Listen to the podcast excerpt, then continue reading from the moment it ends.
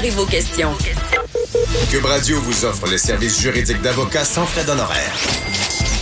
Appelez ou textez. 187 Cube Radio. Cube Radio. 1877 827 2346. Vol de données à Revenu Québec, les employés sur sous le choc. Vol de données à Revenu Québec, le couple arrêté dépassé par les événements. Euh, J'en parlais d'entrée de jeu tout à l'heure, une saisie euh, pas agréable.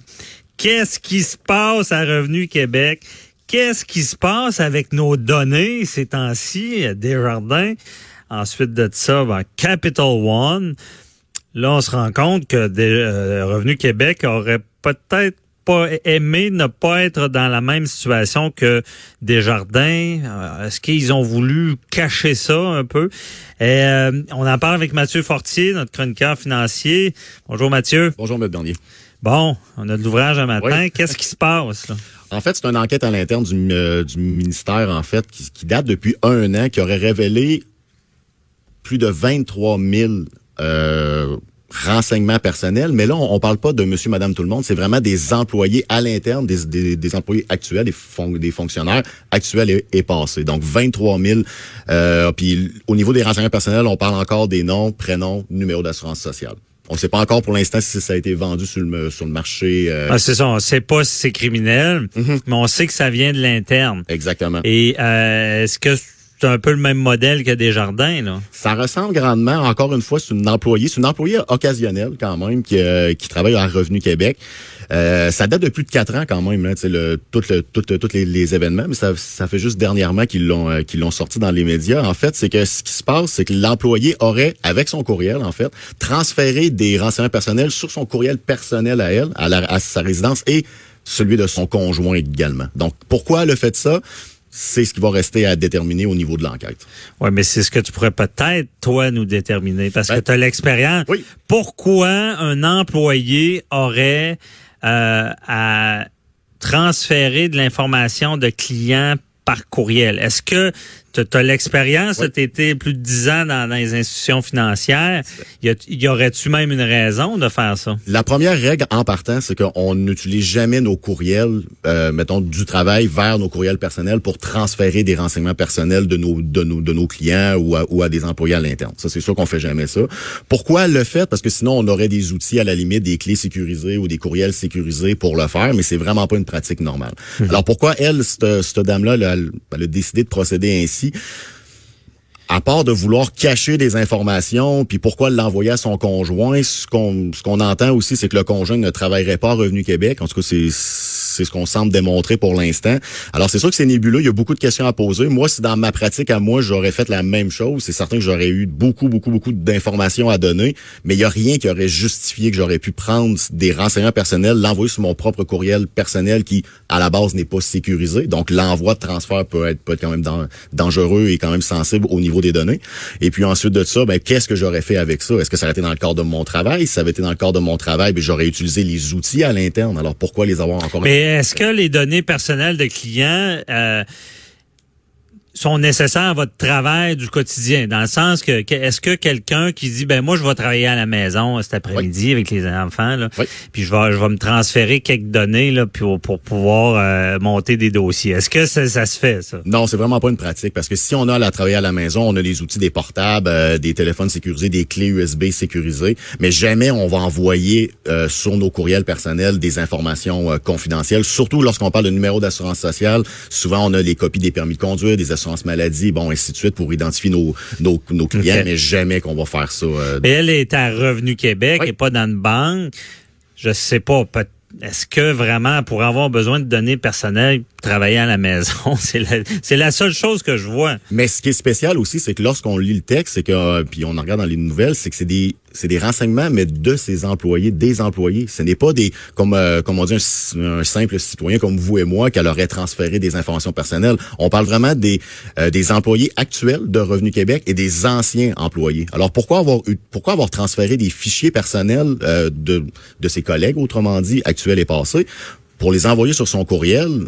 Mais je comprends pas c'est quoi l'utilité d'avoir euh, comme exemple on travaille ensemble pourquoi je pourquoi je transférais vos renseignements personnels dans mon courriel sachant qu'à tous les jours on se parle puis on n'a pas de demande de crédit en cours on n'a rien à faire on fait juste transférer des données. Donc, c'est ça. Ben, il y a coudon, beaucoup, beaucoup de questions. Coudon, est, es-tu aux ressources humaines? C'est elle qui fait les Ben payes? euh, ben ouais, j'ai- c'est ça, mais sauf que si, si, si elle fait les payes, si elle est aux ressources humaines, à la limite, on parle quand même d'un... euh, Non, mais je pense que les enquêteurs l'auraient l'auraient assez euh, détecté assez rapidement. Mais une petite note quand même qui est importante, c'est qu'elle avait dé- déjà été soupçonnée quand même de l'avoir fait dans le passé. Fait que c'est ça que c'est ça qui est moi, c'est ça qui m'a quand même euh, mis la puce à l'oreille. Elle a déjà fait ça, elle a déjà transféré des choses, elle a déjà été interrogée un peu, mais ça avait jamais été poussé plus loin. Donc, euh, je pense que depuis, euh, plus qu'on en parle, ben, plus que les gens divulguent aussi. C'est sûr que euh, aussi on voit qu'avec le, tous les débords de Desjardins, bon, Equifax puis euh, Capital One, ben là, c'est- Oui, mais Mathieu, est-ce que c'est justement, bon, je te pose la question, est-ce que c'est nouveau? Est-ce que je fais le, c'est Revenu Québec, on comprend, mais je fais des parallèles avec les institutions financières. Est-ce que réellement, toi, avec l'expérience que tu as eue, on, on est euh, inquiet de ça? Est-ce que est-ce que c'est nouveau qu'on s'inquiète vraiment que des données pourraient être volées quand on travaille dans des institutions comme ça? ben, Ou avant, c'était banal, on pensait pas à ça. là? Ça n'a jamais été banal, mais ça a toujours été vérifié. Les courriels ont toujours été vérifiés. Ça, moi, par expérience, tu sais, lorsqu'on on travaille dans les institutions financières, ben, c'est certain que tout est vérifié. Les, les courriels qu'on envoie, tout est surtout, surtout si on joint des pièces jointes. Les pièces jointes sont vérifiées aussi par nos équipes de TI. On peut pas faire n'importe quoi. Mais si tu transfères des données sensibles, Oui. y a-tu une alarme qui, qui part? Je veux dire, est-ce que c'est assez technologique pour comprendre que tu es en train d'envoyer des données ou pas? Je vous dirais que moi, j'ai 10-12 ans d'expérience. Là, 10 ans, c'était pas la même chose. C'était un petit peu plus long, mais je vous dirais que présentement, ça peut être euh, capté, analysé dans la même journée ou dans les heures. J'en ai déjà vu pas dans mon travail à moi, mais avec des collègues qui avaient déjà envoyé ou, ben, ou- ou consulté euh, des documents qui ne devaient pas se faire, donc ils se sont fait rapidement avertir, puis ça peut aller très très très rapidement vers un congédiement. Fait qu'il y a pas de, il y a pas de passe droit, il y a pas de, euh, de deuxième chance ou de troisième chance quand tu transfères, quand tu consultes aussi des renseignements personnels. Souvent, on voit à toutes les années qu'il y a des gens à Revenu Québec ou à Revenu Canada qui perdent leur emploi parce qu'ils ont, ils ont été voir, euh, je sais pas moi, euh, leur rapport d'impôt de son voisin, puis Ouais. qui gagne par année. Fait que vous voyez-vous que c'est quand même très, très, très pris au sérieux. Puis d'avoir transféré des, des renseignements, surtout des numéros d'assurance sociale de tes, com- de tes collègues, c'est spécial. Mais ça ajoute à l'intrigue. On est Oui. dans l'intrigue. Toujours. Parce que si on parle depuis quatre ans, il y aurait quelque chose. Rien n'était fait. Comme tu le dis bien, ben, si euh, quelqu'un enfreint ce genre de règles-là, sera congédié. Euh, faudrait parler aux enquêteurs, en fait, pourquoi, ou à l'interne, pourquoi le- si une personne a été soupçonnée, pourquoi ça n'a pas poussé plus loin, puis l'enquête plus loin. Peut-être que peut-être En tout cas, là, il y a pouce parce que la Oui, la police. Oui. Et là, euh, est-ce que dans les faits, comment la police a, a été avisée là? Est-ce qu'on, je, crois que c'est, peut-être un collègue ou c'est ben, c'est un enquêteur? C'est l'enquêteur, en fait, là, de, du ministère, probablement de Revenu, de Revenu de Québec, que lui, en poussant son enquête, parce que l'histoire, je pense que ce qui a révélé, peut-être pour aller voir vers une perquisition, c'est lorsque elle a envoyé à elle, à elle-même, son courriel. Bon, jusqu'à là, c'est spécial. Mais pourquoi l'avoir envoyé au conjoint? Le conjoint, il fait quoi dans la vie? C'est Il- qui? Il est-tu en relation avec quelqu'un? Y a-tu un groupe? C'est quoi son travail? Bon, ainsi de suite. Fait que si elle l'a fait une fois, est-ce qu'elle l'a fait plusieurs fois? Peut-être que la perquisition, là, je vais vraiment sur une supposition. Oh, on Euh, spécule. euh, c'est ça. Donc, c'est probablement que les enquêteurs ont voulu aussi analyser les ordinateurs, en fait. Puis, est-ce qu'il est dans un réseau ou de quoi de même? Donc, c'est certain que, comme, euh, comme vous l'avez dit en, en entrée de jeu, d'aller jusqu'à une perquisition, c'est qu'on a quand même des éléments de quelque chose. là. OK. Et euh, par contre, est-ce que dans, dans les institutions, on fait le parallèle, est-ce que c'est su que ça, ça, ça a une valeur, ces données-là? Est-ce qu'on se dit, hey, des données personnelles, là, ça vaut ça vaut de quoi là, s'il y a entre mauvaises mains? Est-ce que c'est connu, ça? Oui, c'est connu. Ben oui, c'est connu surtout des institutions financières, puis les gens de plus en plus aussi où ils sont, et ils, ils se rendent compte que les que les renseignements personnels ont une valeur. On parlait euh, anciennement aussi, ben récemment aussi du dark web, qui ont Ouais. beaucoup de renseignements personnels qui sont là-dessus. Ça peut valoir de 100 à 400 dollars, dépendamment euh, qu'est-ce qu'on peut faire. Mais sachez que si vous avez votre un nom, un prénom, une date de naissance, un numéro d'assurance sociale, puis vous savez l'endroit où vous travaillez, c'est très, très, très facile de faire une demande de crédit, de carte de crédit, exemple. OK. Ça, c'est la façon la plus simple. Donc, comment ça peut valoir? C'est comme une marchandise. Hey, J'ai tant de données avec les numéros. Euh, je parle d'un criminel là, qui et regarde, euh, en veux-tu, j'en ai euh, j'en ai 20 000. Voici, ça pourrait valoir un montant. Exactement. Puis sur le 20 000 qui peut se faire transférer, ben il y a peut-être 10% qui va fon- qui va fonctionner. Donc si la personne a,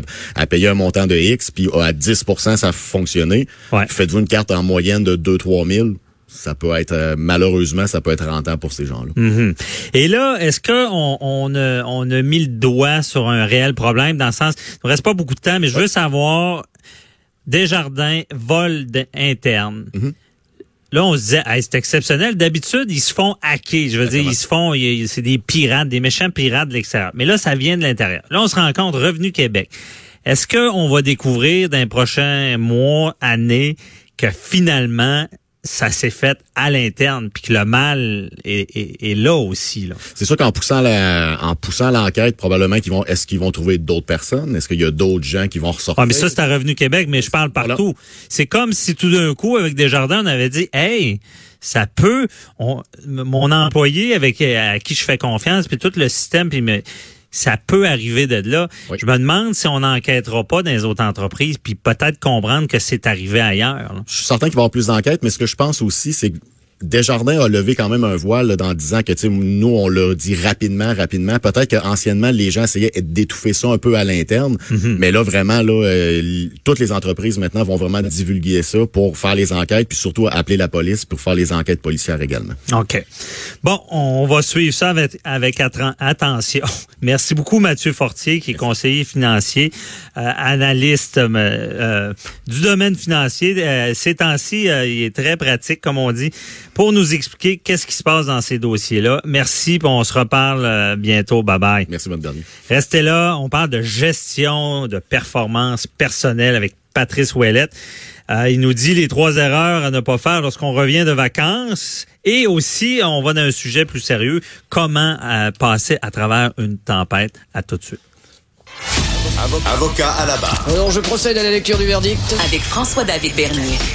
Les meilleures plaidoiries que vous entendrez. Cube Radio.